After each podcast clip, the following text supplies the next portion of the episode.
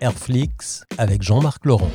À 43 ans, Romuald, tu es multicasquette, donc réalisateur, scénariste, producteur, animateur radio, publicitaire. Est-ce qu'il est plus facile d'avoir toutes ces cordes à son arc aux États-Unis plutôt qu'en France, puisque tu es à cheval sur les deux pays? C'est une très bonne question, Jean-Marc. Euh, c'est vrai qu'aux États-Unis, on a moins tendance à, à cataloguer et euh, à mettre dans des dans des cases euh, effectivement soit enfin en tout cas en France on est soit réalisateur souvent soit euh, producteur soit scénariste. Mais il y a plein de gens en France qui arrivent à, multiplier de plus en plus les, les, les casquettes. Donc c'est surtout c'est surtout plus facile que ce soit en France ou aux États-Unis de multiplier les tâches parce qu'on gagne du temps quoi.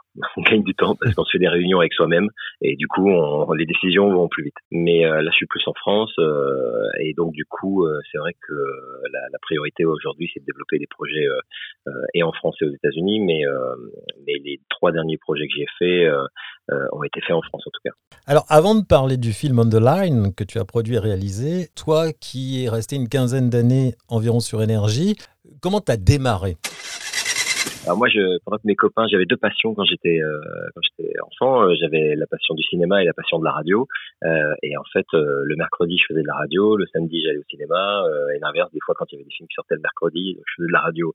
Donc je partageais. et il se trouve que j'ai eu cette chance à, à 17 ans et demi d'être engagé, même à 18 ans pile, à Énergie en province sur une radio locale d'énergie, on appelle ça.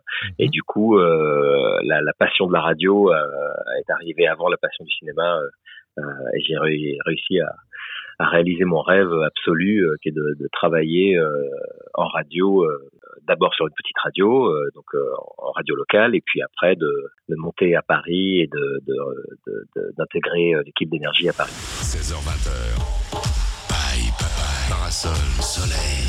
C'est Ronald et c'est l'été.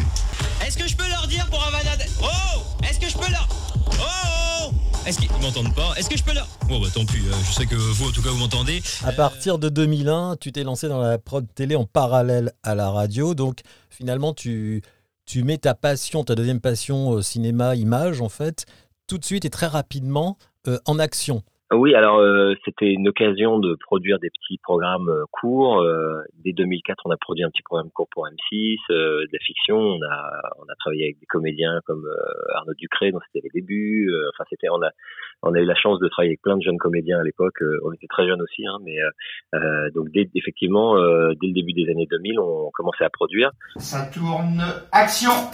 après, j'ai l'impression qu'il faut 10, 20 ans pour réussir du jour au lendemain.